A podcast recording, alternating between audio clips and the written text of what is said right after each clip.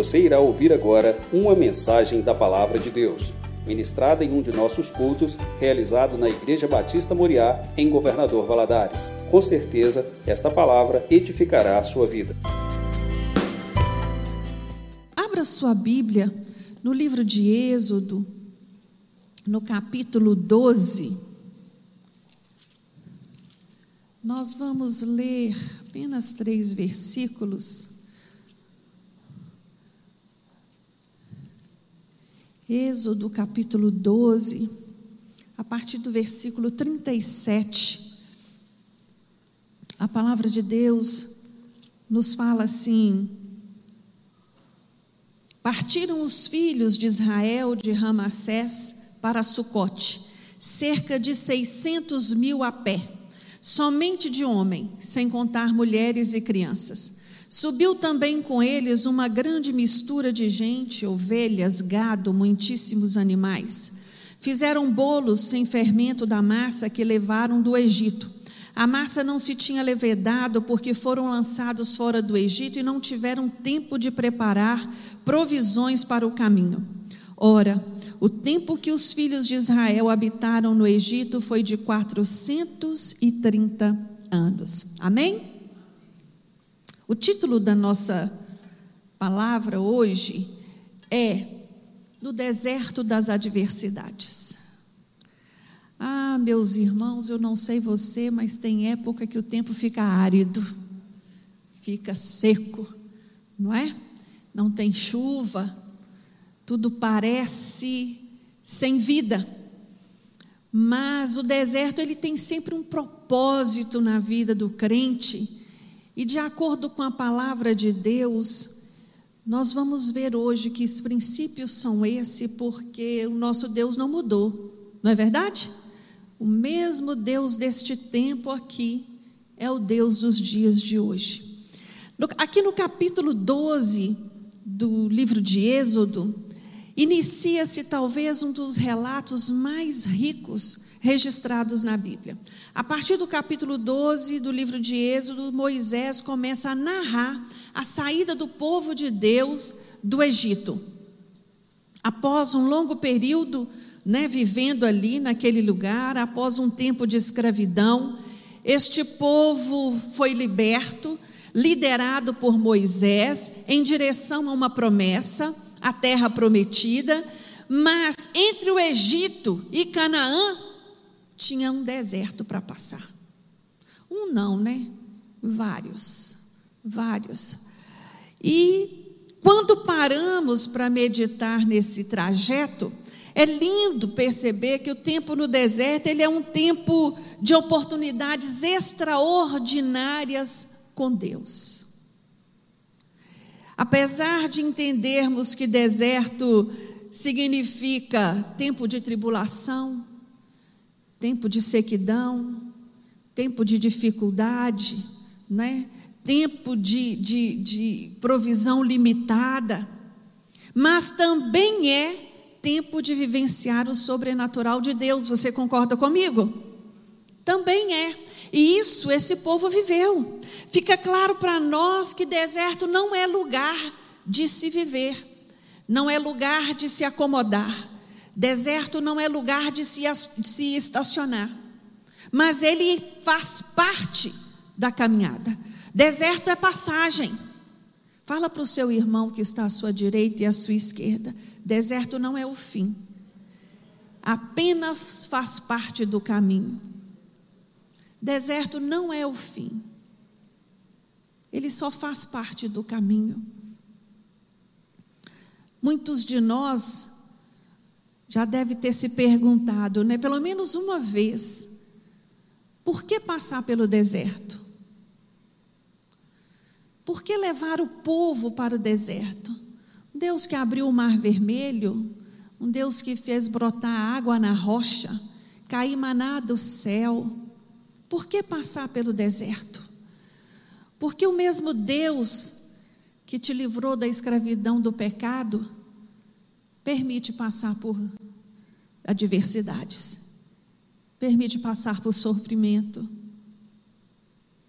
Às vezes, muitos pensam erroneamente que amor e sofrimento não podem andar juntos. Mas isso é um engano. Não há imunidade. Jesus nos ama, sim, mas as adversidades fazem parte da nossa vida. Alguns às vezes perguntam, né? Se Jesus me ama, por que, que eu sofro? Por que, que eu tenho problemas? Por que, que eu passo por aflição?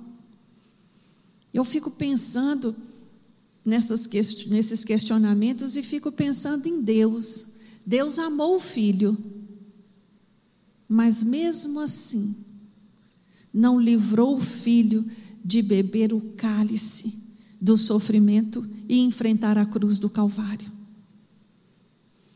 Quando nós olhamos para o deserto, seja de forma literal ou de forma numa linguagem aplicando, né, para a nossa vida, nós teríamos muitas respostas para estes questionamentos. Mas meditando nesse texto, eu queria falar com você sobre três princípios que eu aprendo aqui neste relato da travessia do povo de Deus, que se aplicou para aquele povo naquela época e se aplica para a minha vida e a sua vida no dia de hoje. Primeira coisa que eu penso quando eu olho para esse texto, quando eu olho para o relato dessa travessia, eu aprendo e entendo que deserto é lugar de transformação. Pensa comigo, aqui a Bíblia nos diz que esse povo ficou 430 anos no Egito. Não foram 430 anos de escravidão. Quando esse povo chegou ali, não era um povo, era uma família era a família de Jacó, né, com seus filhos, com seus netos. Eles foram convidados a habitar ali. Mas no decorrer do tempo, dos anos, morre José, morre Faraó e a situação deles muda naquele lugar. E nesse inteirinho, essa família vai crescendo e vai multiplicando. E aqui o que sai do Egito não é mais uma família, e sim um povo. Um povo em que Deus vai transformar em uma nação. Então, eu fico imaginando, quando nós pensamos em 430 anos, de acordo com a Bíblia, lá no Salmo 90, é mais ou menos umas oito gerações aí. Esse povo, ele não tinha mais lembrança do que era ser um povo livre, do que era ser um povo dono das suas decisões, das suas escolhas, do que era ser autônomo, do que era tomar conta da própria vida. Provavelmente o tataravô tinha sido escravo, o bisavô escravo, o avô escravo, os pais escravos. Então havia ali uma mentalidade de escravo. Quando este povo é levado para o deserto, era necessário ser transformada esta mentalidade. Era necessário entender, era trazer a lembrança o que é liberdade, o que é autonomia, o que é ser senhor da sua própria vida. Então aqui começa um, um, um, um, trajeto, porque eles tinham uma promessa de possuir uma terra. Como eles seriam dono dessa terra se eles não sabiam nem o que significava isso? Vocês estão compreendendo, meus irmãos? Então era necessário esse tempo para ser trabalhado e para ser transformado. Sai do Egito um povo que era acostumado a receber ordem. Faz tijolo, queima tijolo, carrega pedra, quebra pedra, sobe, desce. É assim que eles viviam da hora que acordavam até a hora de ir dormir sendo mandados, sendo subjugados. E aqui nós entendemos que este povo precisava passar por essa transformação, a transformação de escravo para senhores. Ah, eu acho isso tão lindo, porque muitos de nós precisam aprender a ser senhor, senhor do seu dinheiro. Tem pessoas sendo escravas do dinheiro. Muitos de nós precisam aprender a ser senhor das suas emoções. Quantas pessoas estão vivendo aí compulsivamente, desordenadamente, porque não sabem controlar suas emoções? Muitos de nós precisamos aprender a ser senhor dos nossos pensamentos. Provérbios 23, 7 nos fala assim: assim como pensou na sua alma, assim é. Cuidado com seus pensamentos. Vigia o que você tem pensado. Preste atenção naquilo que você tem ocupado a sua mente. É preciso entender que quando você está no deserto da adversidade, é preciso haver uma mudança ali. É preciso haver uma transformação ali. Até porque eu penso, se nós não formos transformados, como nós vamos administrar a bênção que Deus tem para nós? Não estou preparado. Eu tenho que ser mudado, moldado para receber aquilo que Deus tem para mim. E é nas adversidades da vida que nós aprendemos as nossas maiores lições. Quando tudo está tranquilo, quando tudo vai bem, eu não tenho que me preocupar. O que, que eu tenho para aprender na passividade da vida? Mas quando as coisas complicam, aí eu me achego a Deus. Aí eu começo a orar mais, eu começo a ler mais a palavra, e eu começo a buscar mais, e ali o Senhor vai se revelando a mim, e ali o Senhor vai me moldando, e o Senhor vai me transformando. É muito triste nós olharmos para certas pessoas que continuam vivendo do mesmo jeito, não mudou nada, não transformou nada. Vem luta, vai luta, está ali do mesmo jeito. Hoje o Senhor quer que você entenda, meu, meu querido, é necessário mudança, é necessário transformação. E é isso que o Senhor quer de cada um de nós quando Ele nos leva para o deserto, porque você, se você virar a página na sua Bíblia, no capítulo 13, no versículo 18, você vai ver que foi Deus que levou o povo pelo deserto. Foi opção do Senhor, foi escolha de Deus que eles passassem para aquele deserto. Segundo princípio que eu aprendo nesse relato dessa travessia, que deserto é lugar de preparação. Depois que sou transformado pela luta, eu preciso ser preparado. Olhando na luz da Bíblia, Deserto é lugar precioso para todo aquele que quer ser aliançado no Senhor. O deserto foi preparo para Jacó. O deserto foi preparo para Moisés. O deserto foi preparo para Jesus. E o deserto ele é preparo para você também, crente. Não pense que você está isento.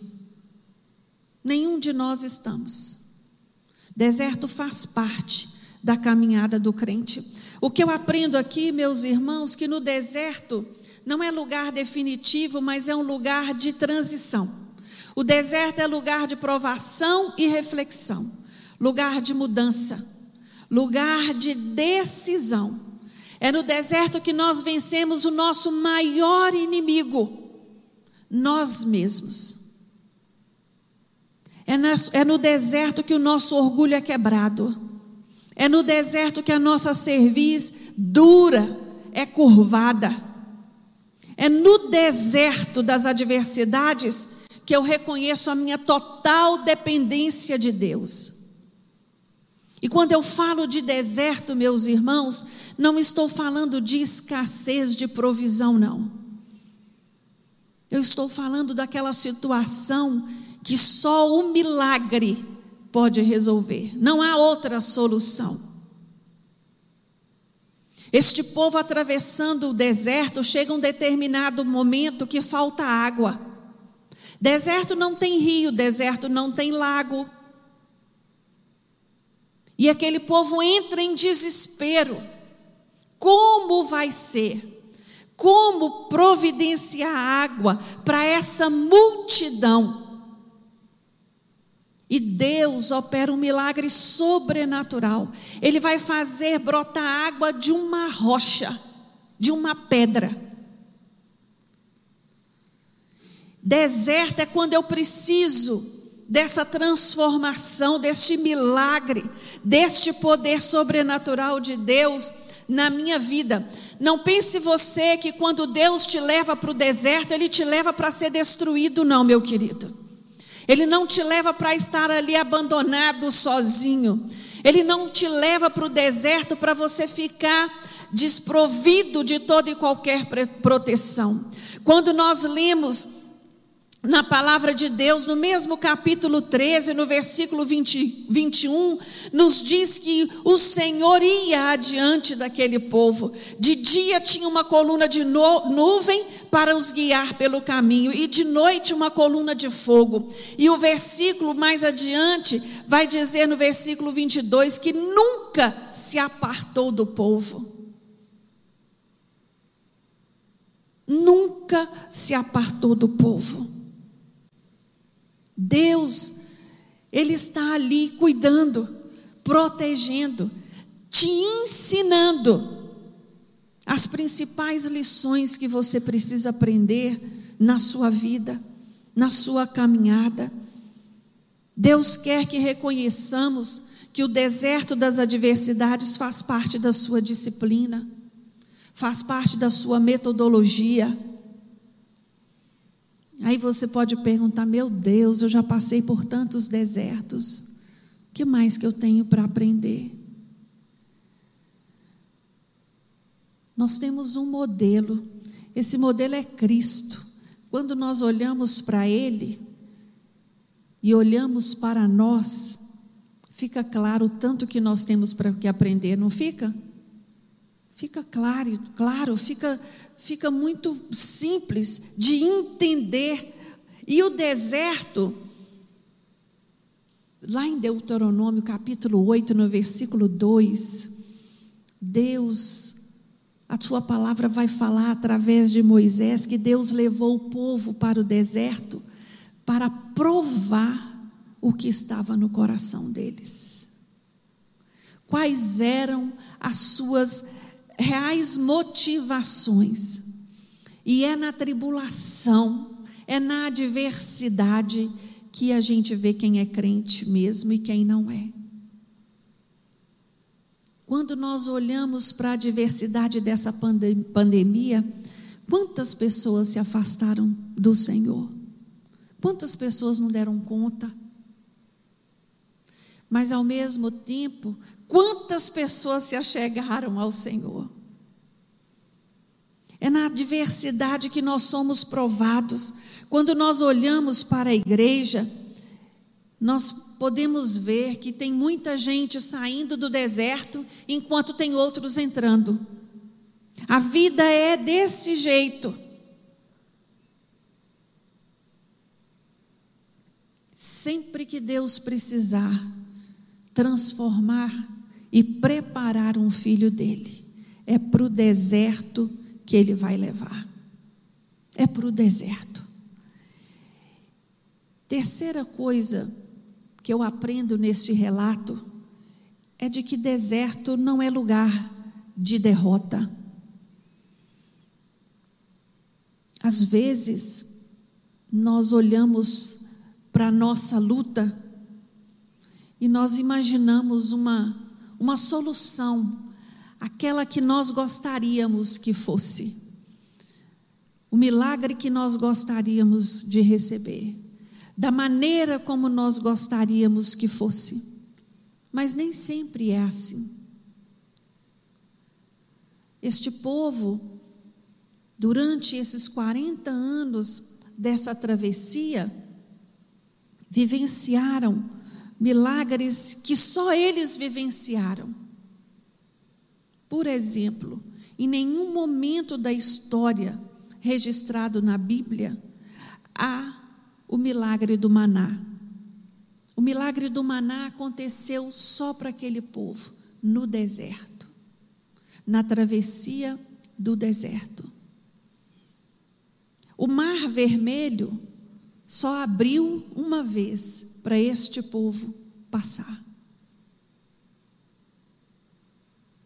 E tantas outras, tantos outros milagres. Eu, particularmente, se tem algo que me chama a atenção nesse relato, é, é essa nuvem de dia e essa coluna de fogo à noite. Vocês conseguem imaginar isso? Que coisa mais linda, que experiência seria essa? A presença de Deus ali direcionando e caminhando. Quantos de nós não gostaria que Deus pegasse pela mão e falasse assim: anda por aqui, olha faz assim. Agora você para, agora você continua. Este povo experimentou isso. Quando estamos passando pelas adversidades da vida, nós temos que ter em mente que o mesmo Deus que operou as maravilhas no passado, Ele opera no dia de hoje. O mesmo Deus que transformou, que curou, o mesmo Deus que fez presente, o mesmo Deus que foi adiante, é o Deus de hoje, que vai adiante de você no momento dessa adversidade, desta luta. O mesmo Deus que curou ontem, Ele tem poder para curar hoje. O mesmo Deus que libertou ontem, Ele tem poder para libertar hoje tem poder para escrever uma nova história. Hoje, às vezes, as pessoas elas estão tão desesperançosas, tudo parece tão é, é, é, é fatalista, tudo, tudo tem um fim, é, é, não tem outra opção, é só isso, não tem outro jeito. Ah, meu irmão, sempre tem jeito com Jesus, sempre. E eu não quero te enganar, não. Esse mundo que vai de mal para pior, é só com Jesus no barco que nós conseguimos vencer. Só. Só com Jesus. Nos, nos direcionando de dia e de noite. Eu queria compartilhar com os irmãos um texto que está lá no livro de Isaías, que fala muito ao meu coração. Isaías, capítulo 35, se você quiser, você pode ler, acompanhar aí comigo, né? O título na minha Bíblia diz A Alegria dos Remidos. Você é remido? Eu sou. Amém? a alegria dos remidos. O deserto e os lugares secos se alegrarão. O ermo exultará e florescerá como a rosa. Abundantemente florescerá e exultará de alegria e romperá em cânticos.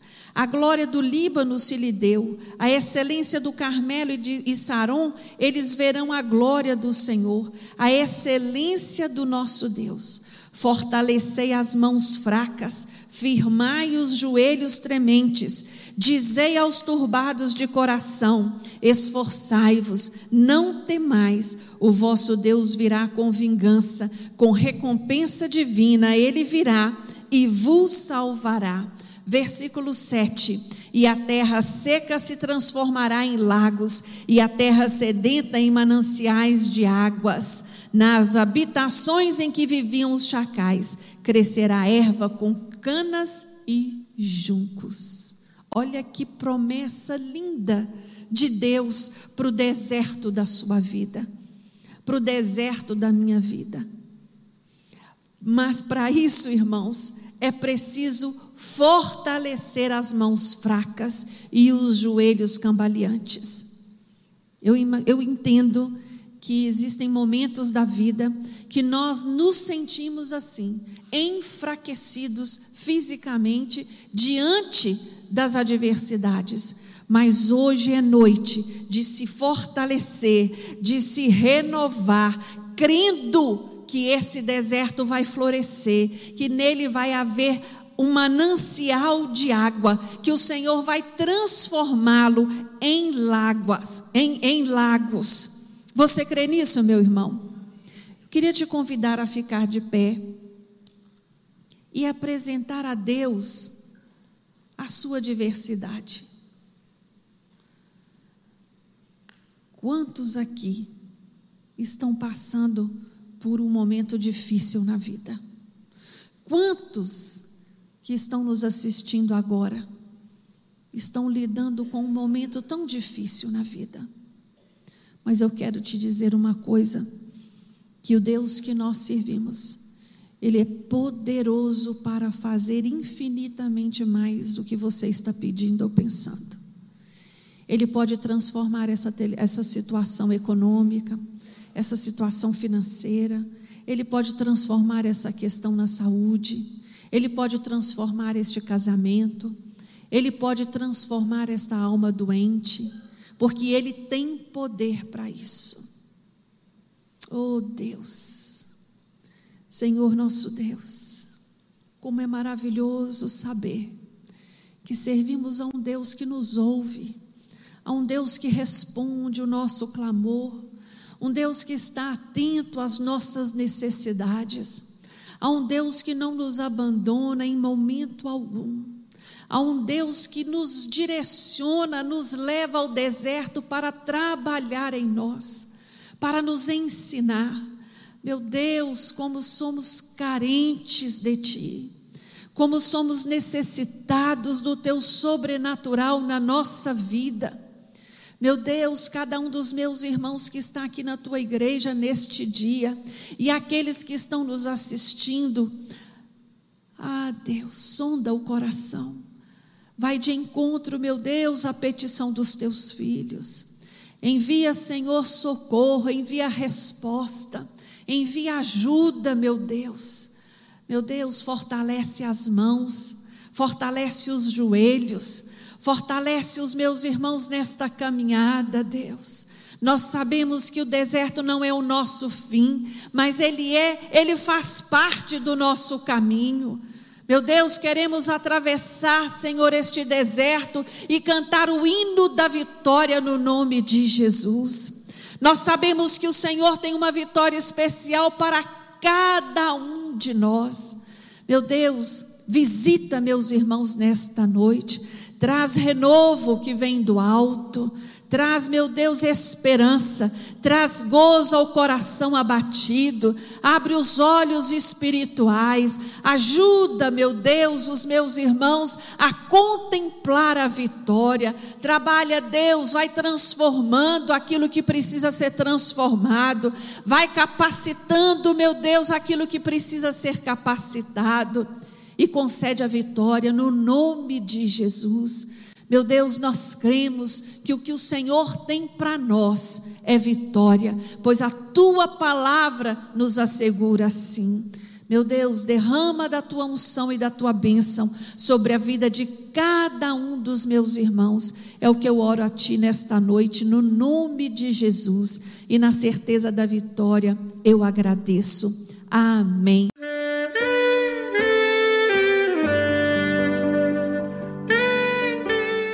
Querido amigo, Deus se interessa por você. Ele conhece as circunstâncias atuais da sua vida. Não hesite em buscá-lo. Em Jeremias 33, versículo 3, ele nos diz: Clama a mim e responder-te-ei, e anunciar-te-ei coisas grandes e ocultas que não sabes. Esperamos que a mensagem ouvida tenha falado ao seu coração e que você e sua família sejam abençoados pelo Senhor Jesus.